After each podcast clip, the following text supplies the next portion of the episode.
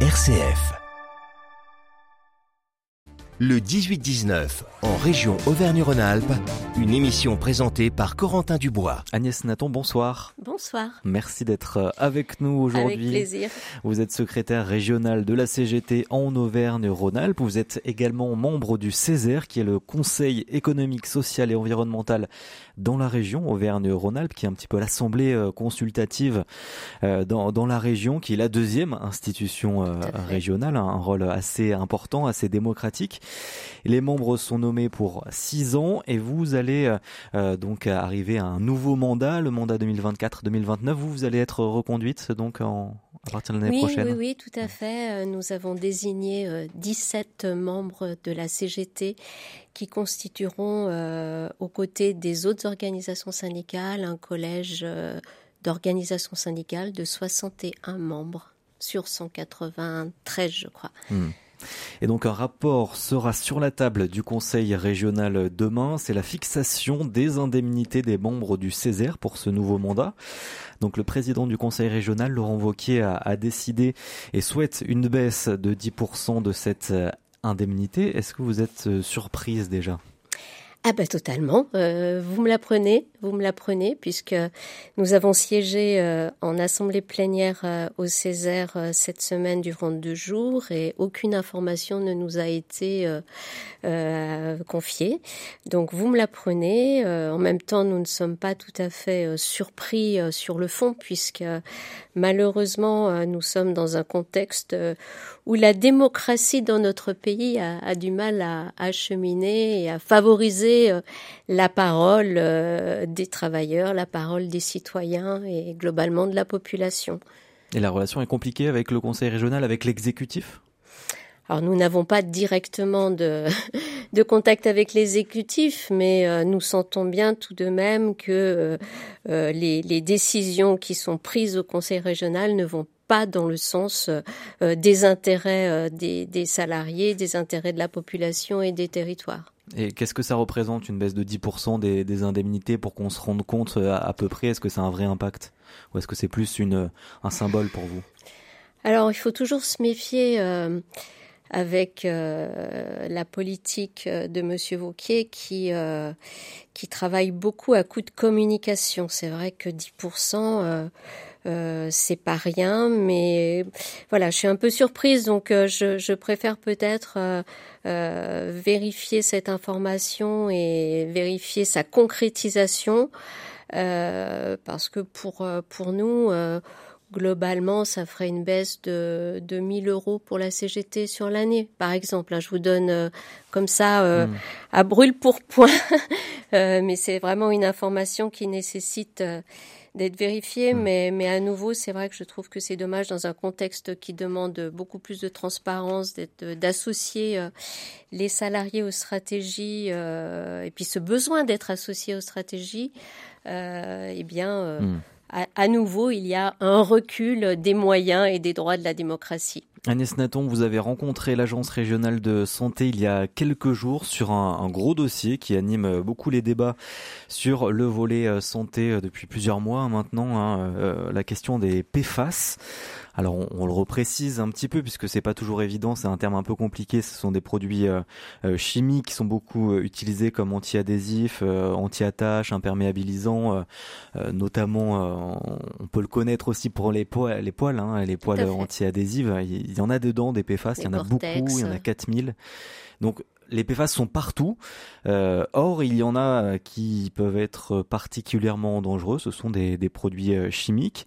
Et donc, il y avait eu euh, une enquête, notamment dans notre région, euh, au sud de Lyon, euh, dans le couloir de la chimie, aussi près de Rumi, en, en Haute-Savoie, avec beaucoup de PFAS, trop de, de, PFAS, avec potentiellement une toxicité un peu trop élevée de ces PFAS. Et vous êtes allé rencontrer l'ARS sur ce sujet-là. Oui, tout à fait. Alors, peut-être avant de répondre euh, concrètement à votre question, euh, je voudrais quand même recontextualiser un petit peu, euh, puisque toutes les études convergent pour confirmer que les générations actuelles et futures vont faire l'expérience d'un monde plus chaud.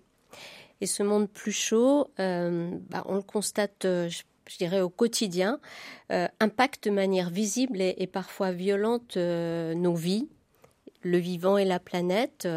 En ce moment, il, par exemple les pluies intenses, les incendies, les feux de forêt, et euh, se développent euh, euh, également des risques sanitaires importants. Nous avons vécu il y a peu de temps le Covid.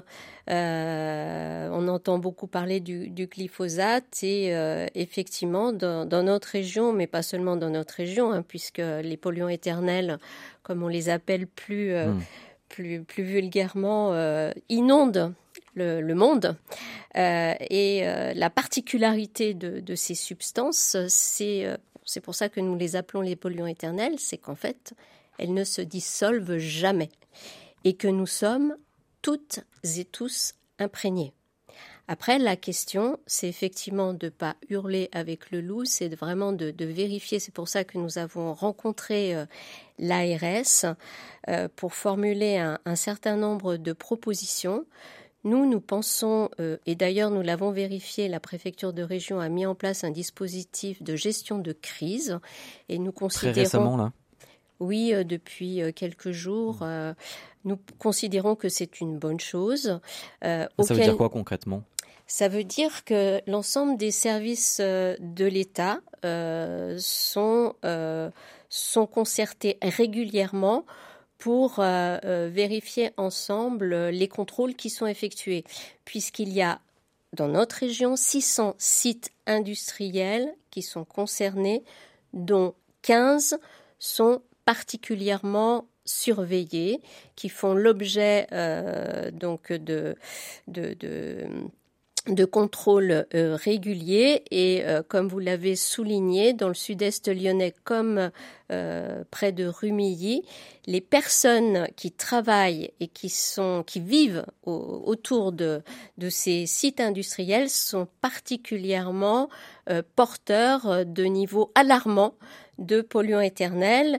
Et les, récemment, euh, donc les chercheurs au niveau mondial se sont réunis à Lyon, là début novembre, et ont réévalué les seuils euh, de, certains, de certaines substances, notamment le PFOA. C'est vrai que ça, ça, mm. ça nous dit peut-être pas grand-chose, mais confirme qu'il y a un risque de cancer avéré et euh, il y a un certain nombre de pathologies qui se développent. Oui, le rein, euh, le foie.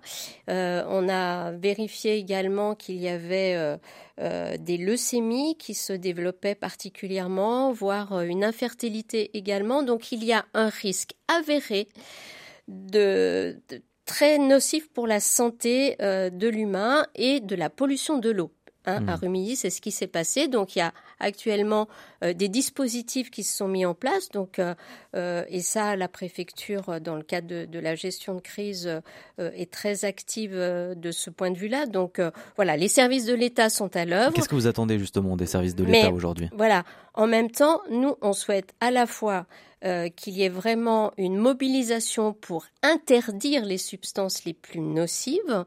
Et quand on dit interdire, ce n'est pas effectivement de supprimer les sites industriels, mais c'est de remplacer ces substances nocives par des substances qui le sont pas, ou le moins possible, euh, afin de réduire le risque pour les salariés qui travaillent dans ces entreprises ou qui ont travaillé, parce qu'il faut penser aux retraités ou aux intérimaires ou aux salariés précaires, et euh, qui supprime également le risque pour les, les, personnes, puisqu'il a été également découvert euh, des PFAS dans le lait maternel et dans des œufs de poulailler autour de, de, ces sites industriels. Donc, suppression du risque, mais ça, il faut faire évoluer la législation européenne. Euh, donc, à partir de 2000, ça mettra du temps, mais à partir de 2026, alors on peut dire que 2026 c'est encore trop loin, euh, mais il y a euh, une obligation de, vérifier les, taux de PFAS à partir de 2026. Ça, ça sera une obligation. Ensuite, nous, on, souhaite qu'il y ait une poursuite des prélèvements sanguins qui soit beaucoup plus généralisée pour qu'on puisse cartographier en fait. Hein, qui est porteur et quels sont euh, voilà le, niveau de, seuil pour les personnes qui permettront voilà de, bien vérifier euh, euh, quels sont les, seuils et, hmm. où ces seuils se, se, développent et puis dans le même temps ben, on souhaite qu'il y ait un plan régional de santé très important qui permette justement de, de prévenir les risques et puis surtout aussi de les, de les guérir, de mobiliser l'ensemble des services de santé. Mmh, un plan régional de santé qui est en construction. Exactement. Allez, on va parler euh, pour terminer de cette question et cette actualité euh, qui euh, commence aussi à durer. On en parle avec vous, Johan Frest, de la situation de Casino. Bonsoir Madame Naton, merci d'être avec nous ce soir. Alors parmi les dossiers brûlants hein, de cette fin d'année pour les instances syndicales comme la vôtre, le fameux dossier Casino à Saint-Étienne, le groupe stéphanois à la dérive, liquidation de magasins, rachat de plusieurs enseignes également par Intermarché, des milliers d'emplois en sursis dans le bassin stéphanois. Mais une petite lumière peut-être au bout du tunnel. Hein. Le tribunal de commerce parisien a décidé dernièrement de prolonger le plan de sauvegarde du groupe il y a quelques jours, alors que les représentants des salariés sont amenés à rencontrer un éventuel consortium de repreneurs qui pourrait sauver Casino. Je vous propose dans un premier temps d'écouter Nathalie Devienne. Elle est la responsable force ouvrière chez Casino.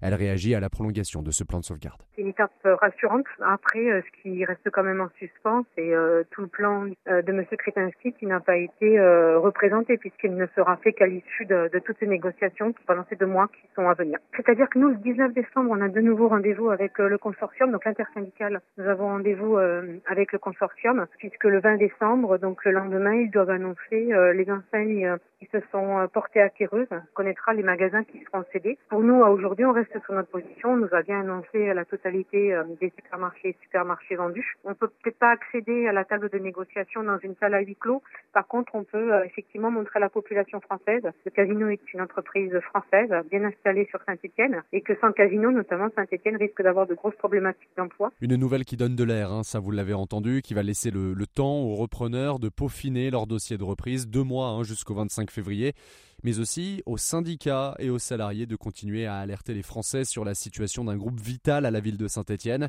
Une nouvelle manifestation d'ailleurs est prévue dimanche hein, devant le siège de Casino, mais un bol d'air ne signifie pas pour autant être sauvé. Alors à quoi s'attendre, Madame Naton À quel niveau finalement de casse sociale pouvons-nous nous attendre si les repreneurs échouent et ne sauvent pas le groupe stéphanois?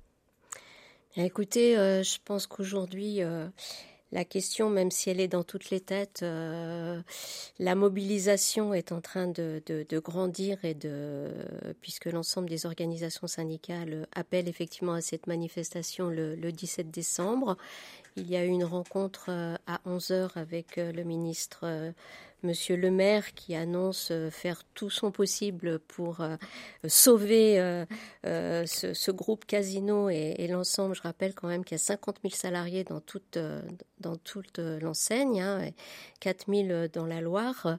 C'est un département qui a beaucoup souffert de la désindustrialisation. Donc vraiment, je crois que tous les Stéphanois et je dirais tous les Auvergnats-Rhône-Alpins sont, sont, derrière euh, ce, les salariés qui, euh, qui défendent bec et ongle hmm. le maintien de, de, leur emploi et d'une activité, comme l'a rappelé euh, la déléguée syndicale d'un groupe français, au moment où on parle de souveraineté économique et de réindustrialisation. Je pense que voilà l'ensemble des, des acteurs et notamment le maire, les collectivités sont vraiment euh, je dirais, décidé à, tout mettre en œuvre pour euh, sauvegarder. des solutions. Euh, Mais est-ce qu'il faut s'attendre quand même à des salariés déplacés ou, ou aller vers d'autres enseignes? Bah, c'est ce qui est c'est ce qui est proposé hmm. effectivement avec d'autres d'autres enseignes, des franchises, etc. Écoutez, c'est peut-être un peu tôt d'en parler puisque, comme vous l'avez souligné, euh, nous avons encore deux mois. Le tribunal euh, a donné un peu plus de, souffle et de respiration qui, nous l'espérons, permettront euh, que des négociations hmm. véritables s'ouvrent afin de, pouvoir conserver, conserver ces emplois et que le groupe Casino continue de vivre. Dossier qu'on suivra avec euh, attention, bien entendu, dans notre région. Merci beaucoup Agnès Naton d'avoir été avec nous, secrétaire régionale de la CGT en Auvergne-Rhône-Alpes.